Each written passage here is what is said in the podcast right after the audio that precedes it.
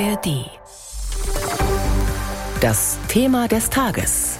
Ein Podcast von BR24. Der NATO-Gipfel, der heute Mittag in der litauischen Hauptstadt Vilnius beginnt, wirft seit Tagen seine Schatten voraus. Und wir wollen in unserem BR24-Thema des Tages genauer auf das Treffen schauen. Einer der großen Streitpunkte wurde ja schon vorab geklärt. Gestern Abend nämlich, als der türkische Präsident Erdogan seine Blockade gegen einen Beitritt Schwedens zur NATO aufgegeben hat. Bei den anderen Mitgliedstaaten sorgte das für Aufatmen. Stefan Überbach berichtet. Im NATO-Hauptquartier in Brüssel werden viele Leute heute ziemlich erleichtert sein, denke ich, aber auch in den Mitgliedstaaten, dass diese monatelange Hängepartie jetzt zu Ende ist, dass der türkische Präsident Erdogan seinen Widerstand gegen den schwedischen NATO-Beitritt dann doch aufgeben will. Denn zwischendurch war die Aufregung ziemlich groß, als Erdogan plötzlich verkündete, dass Schweden nur dann in die NATO kommen soll, wenn die Türkei Mitglied der EU wird. Jetzt sieht es aber ganz danach aus, als würde Erdogan das Versprechen der Regierung in Stockholm reichen, konsequent gegen kurdische Extremisten vorzugehen. NATO-Generalsekretär Stoltenberg spricht jedenfalls von einem historischen Schritt, der die gesamte Allianz stärker und sicherer macht. Thema Nummer eins beim Gipfel in Vilnius aber eigentlich die Unter Unterstützung der Ukraine. Da wird ein großes Hilfsprogramm beschlossen mit äh, Zusagen, was Waffen, Munition und Ausrüstung angeht. Aber das, was der ukrainische Präsident Zelensky eigentlich will, nämlich eine Einladung in die NATO plus schnellen Beitritt, das wird es nicht geben, auch keinen konkreten Zeitplan. Eine Beitrittszusage der NATO für die Ukraine wird es also wohl nicht geben, aber ein militärisches Hilfsprogramm. Und wie kaum ein anderer grünen Politiker setzt sich Anton Hofreiter für Waffenlieferungen an die Ukraine ein, damit sich das Land gegen die russischen Angriffe wehren kann. Die Entscheidung der USA, Kiew geächtete Streumunition zu liefern, geht dem Europapolitiker allerdings zu weit. Er fordert andere Waffen für die Ukraine. Welche das genau sind und was Hofreiter vom NATO-Gipfel in Vilnius erwartet, das hat ihn mein Kollege Florian Haas gefragt. Herr Hofreiter, wir lesen seit eineinhalb Jahren viel über den Krieg in der Ukraine. Wir sehen viel, reden viel darüber, spüren die Folgen des Krieges natürlich unter anderem im Geldbeutel. Was sagen Sie den Leuten, die sagen, das wird mir jetzt alles zu viel mit der Thematik? Ich glaube, der erste Punkt, den man da ansprechen muss, ist, alles, was bei uns anstrengend oder auch bedrohlich wirkt, ist harmlos im Vergleich zu dem, was die Menschen in der Ukraine erleben. Der zweite Punkt ist, wenn wir aufhören, die Ukraine zu unterstützen, wird die russische Armee, wird das Putin-Regime noch aggressiver. Es hört da nicht auf, sondern es wird alles nur noch schlimmer. Und es kann dann sein, dass weitere Länder betroffen sind, wie die Republik Moldau. Das heißt, wer sich wünscht, dass das möglichst schnell zu Ende geht und er damit eigentlich nichts mehr zu tun haben will, er sollte alles dafür tun, dass die Ukraine so viel Unterstützung kriegt wie möglich, damit Putin endlich versteht, dass er diesen Krieg auch langfristig nicht gewinnen wird und bereit ist zu echten Friedensverhandlungen. Ja, diese Friedensgespräche werden ja auch in Deutschland immer wieder gefordert von vielen Leuten. Wie stehen Sie denn dazu? Wir müssten versuchen, den Krieg so schnell wie möglich zu beenden, aber man muss dabei immer verstehen, dass zu Friedensverhandlungen zwei dazugehören. Und wenn Putin den Eindruck hat, insbesondere auch aufgrund von Unterstützung in Deutschland dafür keine Waffen mehr an die Ukraine zu liefern, dass er langfristig den Krieg gewinnt, dann wird er diese Friedensgespräche natürlich nicht bereit sein zu führen. Im Juni schien es zumindest für ein, zwei Tage so, als würde Putin wackeln, schwer wackeln. Sehen Sie die Chance, dass er in der nächsten Zeit tatsächlich fällt in Russland? Es ist bei Diktaturen immer ganz schwierig zu beurteilen. Diktaturen schauen von außen stabil aus bis zu dem Moment, wo sie zusammenbrechen. Das Regime ist nur scheinstabil, aber es ist trotzdem vollkommen offen. Nicht auch um ein scheinstabiles Regime zu stürzen, muss sich jemand aus der Deckung wagen und ob es da jemand gibt oder nicht, das ist für uns von hier aus fast nicht zu beurteilen. Wie wichtig wird der NATO-Gipfel jetzt für das Kriegsgeschehen in der Ukraine? Für das aktuelle Kriegsgeschehen nicht von so absolut zentraler Bedeutung, aber was auf dem NATO-Gipfel deutlich gemacht werden sollte, ist, dass die Ukraine eine Aufnahmeperspektive hat. Und der NATO-Gipfel könnte auch eine sehr wichtige Rolle spielen für das Kriegsgeschehen, nämlich indem deutlich gemacht wird, angesichts der großen Schwierigkeiten an der Front, angesichts des monatelangen Zögerns, das der russischen Armee ermöglicht hat, die Front zu verminen und sich stark zu befestigen, sind wir jetzt bereit, der Ukraine wirklich das zu liefern, was sie braucht und es nicht nur verbal zu versprechen. Da muss man natürlich sagen, wir liefern ja auch schon sehr viel. Wir sind nach den USA der zweitgrößte Unterstützer finanzieller Art für die Ukraine. Das kann man ja auch nicht verschweigen. Nein, wir haben da viel getan. Aber wie gesagt, vieles ein halbes Jahr zu spät. Und die Folge davon ist, dass wir jetzt noch mehr tun müssen. Und in meinen Augen sollten wir zum Beispiel Taurus Marschflugkörper liefern, so wie die Briten Storm Shadow Marschflugkörper liefern, damit die ukrainische Armee in der Lage ist, die Versorgungsrouten der russischen Armee anzugreifen. Die sind nicht so einfach abzuschießen, die Taurus, sondern dazu braucht man eine Abschussvorrichtung. Das würde lang dauern, aber man könnte ein Bündnis mit Schweden machen. Schweden hat sogenannte Grippen. Das ist ein im Verhältnis relativ einfach zu bedienendes Kampfflugzeug. Die Schweden liefern die Grippen, wir liefern die Taurus. Das würde der Ukraine sehr helfen, an die befestigte Front zu überwinden und die Gebiete wirklich zu befreien. Sie haben das Stichwort Beitritt im Rahmen der Ukraine ja vorhin auch schon erwähnt. Es gibt ja zwei. Das ist einmal der Beitritt in die NATO und dann natürlich auch in die EU.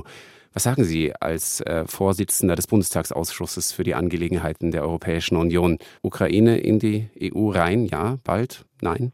Wir sollten uns alle Mühe geben, dass die Ukraine so bald wie möglich natürlich nachdem die Waffen schweigen, Mitglied der Europäischen Union werden kann.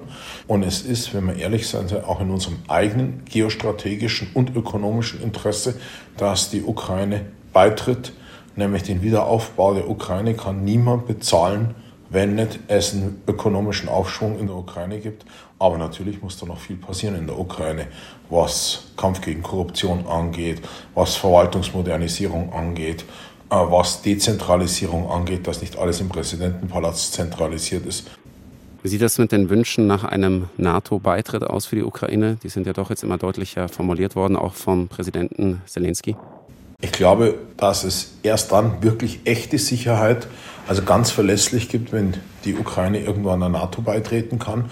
Schauen wir mal noch nach Berlin. Es gibt viel Streit in der Ampelkoalition. Die letzten Wochen waren schwierig, um es vorsichtig zu sagen.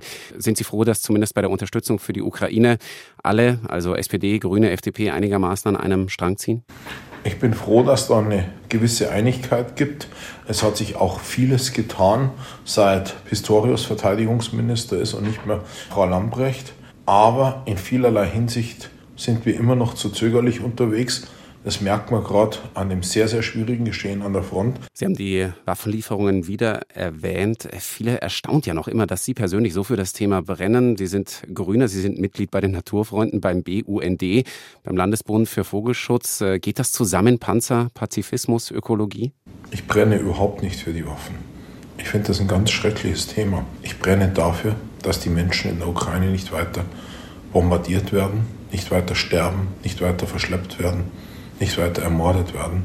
Und angesichts der Aggression der russischen Armee gegen die Menschen in der Ukraine ist es eine bittere Notwendigkeit sagt Anton Hofreiter von den Grünen. Florian Haas hat mit ihm gesprochen.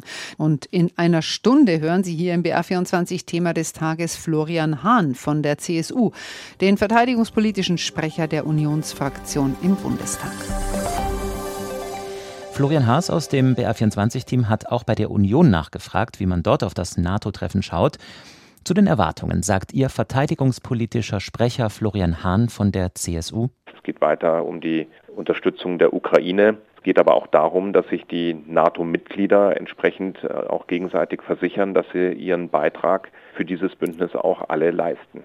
Wichtiges Thema wird auch die NATO-Erweiterung sein. Finnland ist dabei seit April. Schweden will beitreten. Die Türkei blockiert seit längerem. Kann der NATO-Gipfel den Durchbruch bringen im Sinne Schwedens und NATO? Das wäre in jedem Fall sehr wünschenswert, denn ein Beitritt Schwedens würde das Bündnis natürlich erheblich stärken. Das hätte gerade auch für uns aus deutscher Sicht ein Riesenvorteil, weil damit natürlich wirklich der gesamte Ostseeraum bis auf die Anteile der Russischen Föderation dann tatsächlich NATO-Gebiet werden. Das wäre schon eine echte Stärkung.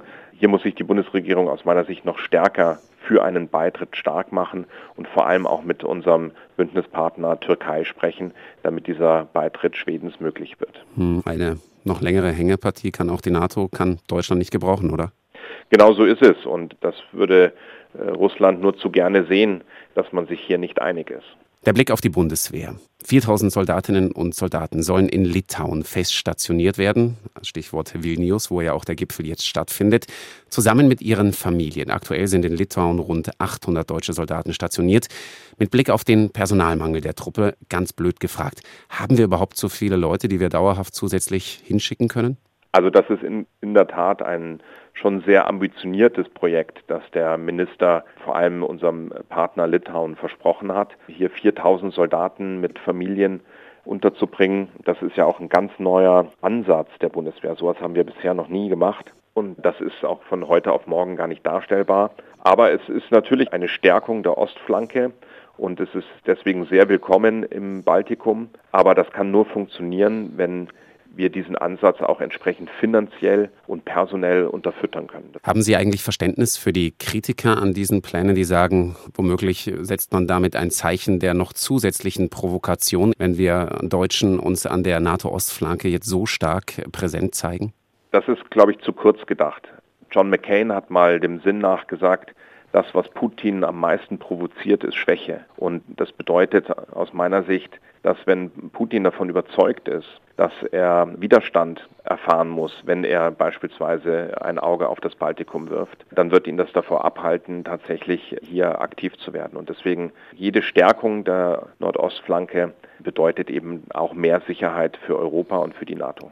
Sie haben es gesagt, so einen Fall hatten wir in dieser Dimension eigentlich noch nicht. Solche Pläne, noch ist ja auch unklar, ob zum Beispiel eine eigene deutsche Garnisonstadt dann in Litauen entstehen soll. Für was plädieren Sie?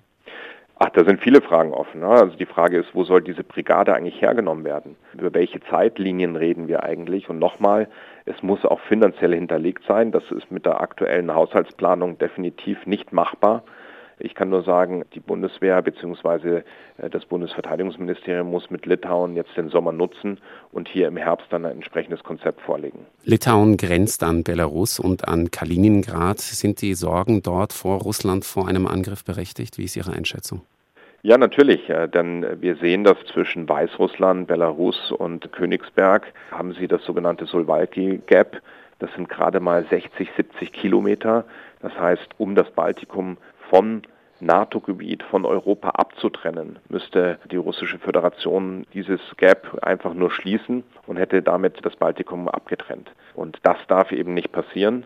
Und deswegen ist es wichtig, dass wir das entsprechend absichern. Und deswegen geht das nur, wenn man auch unmittelbar tatsächlich reagieren kann. Wird man dafür dann auch Abstriche machen müssen, zum Beispiel bei anderen Auslandseinsätzen? Sie hatten das ja auch schon kurz skizziert. Ab 2025 will man der NATO ja noch eine gefechtsbereite Division zusätzlich stellen, ab 2027 dann eine zweite.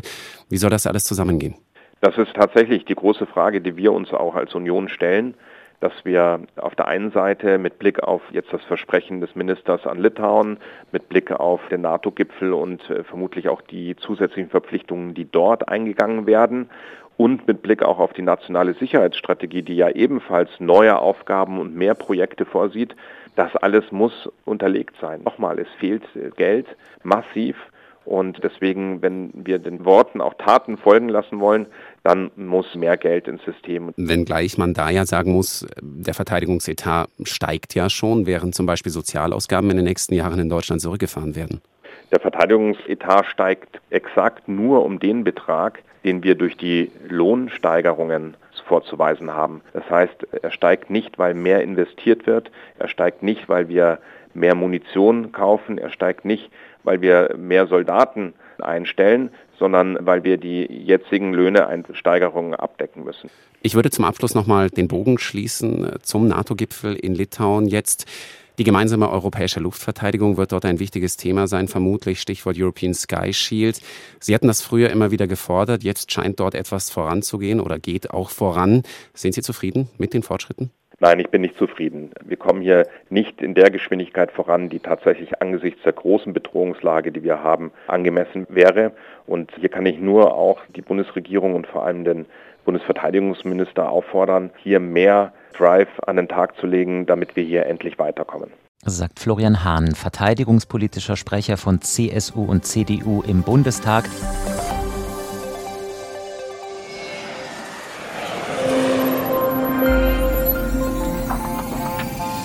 In Radio Wissen ist der Name Programm. Wir breiten die ganze Welt des Wissens vor Ihnen aus. Immer gut recherchiert, spannend erzählt und hochwertig produziert. Für alle ist etwas dabei. Für Geschichte-Fans, Leute, die sich für Psychologie und Philosophie interessieren, Kultur- und Literaturliebhaber und für den Deep Dive in Natur und Technik. Wir verraten, mit welchen Methoden der innere Schweinehund zu besiegen ist, wie sich Picasso immer wieder neu erfunden hat oder wie der Marshallplan umgesetzt wurde. Aber auch, ob man kreatives Schreiben lernen kann und welche Spinnen bissig sind. Das und noch viel mehr in Radio Wissen. Alle neuen Folgen finden Sie in der App der ARD Audiothek.